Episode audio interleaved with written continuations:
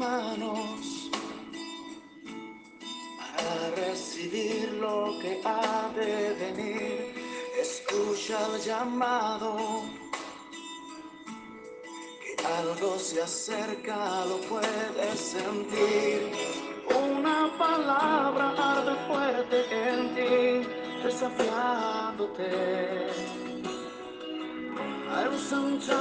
lugar, porque pronto crecerás. La palabra para hoy es el todo suficiente. El tronco de las guitarras tiene una tendencia natural a doblarse debido a la tensión de las cuerdas de acero que lo componen, que si no tuvieran un determinado sostén terminarían afectándose con el correr del tiempo. Algo similar pasa con nosotros, los seres humanos, ya que tenemos una tendencia natural a enfrentar problemas y dificultades que nos tensionan. Son situaciones que nos desafían y muy a menudo nos agotan, tanto mental como físicamente. Y en nuestra frustración terminamos en una espiral descendente de temor y preocupación. Con esto en mente vayamos a lo que nos dice el profeta Isaías en 41.10. No temas, porque yo estoy contigo, no desmayes, porque yo soy tu Dios que te esfuerzo. Siempre te ayudaré, siempre te sustentaré con la diestra de mi justicia. Hermano, tú debes saber que si hay algo que batalla duro contra nuestra fe, es el Dios de este mundo, el cual tiene montada una estructura de tropiezos, de deslices, de mentiras, con la idea de afectarnos de tal manera como para que nadie pueda alcanzar las riquezas de la gracia de Cristo Jesús. Pero nosotros debemos internalizar muy fuertemente dentro nuestro quién es nuestro ayudador, quién es nuestro sostén. Y así como la guitarra tiene como solución un refuerzo y el mismo consiste en una gruesa varilla de metal que va por dentro del tronco y esta varilla la protege de los dobleces a fin de que la tensión no la destruya. Nosotros tenemos a nuestro Señor Jesucristo, quien cuando las dificultades llegan y nos someten a diferentes pruebas y amenazan nuestra fe, Él se pone como nuestra varilla de refuerzo. Y como Él nunca cambia, siempre permanece junto a nosotros, Él es más que suficiente y siempre estará para ayudarnos y sustentarnos con la diestra de su justicia, ya que Él es nuestra torre fuerte y en Él nos sentimos seguros.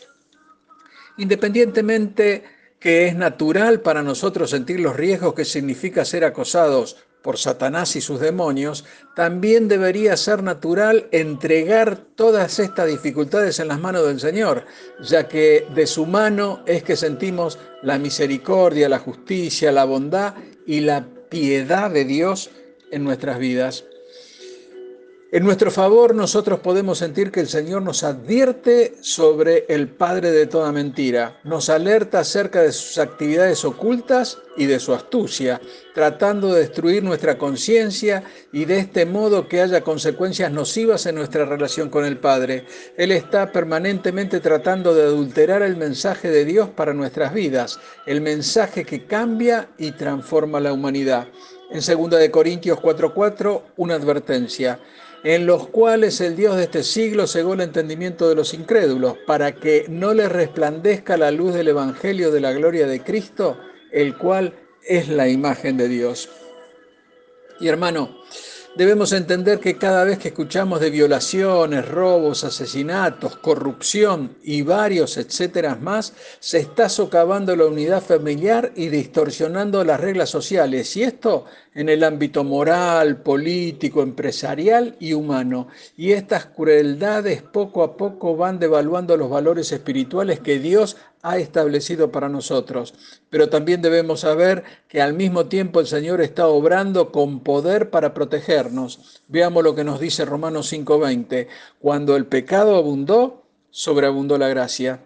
Hermano, Debemos estar atentos porque el enemigo de nuestras almas querrá traer confusión y con ella querrá abrir una línea de separación con nuestro Creador.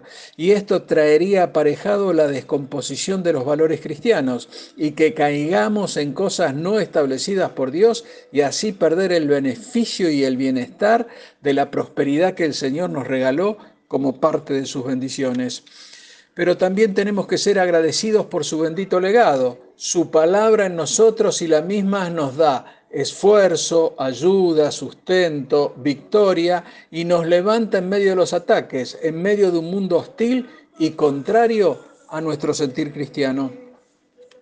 Y la pregunta puede resonar en nosotros, ¿cómo hacemos para mantenernos alejados de las amenazas de Satanás? Y quizás la respuesta está en 1 Corintios 12, 27 que dice, vosotros pues sois el cuerpo de Cristo y miembros cada uno en particular.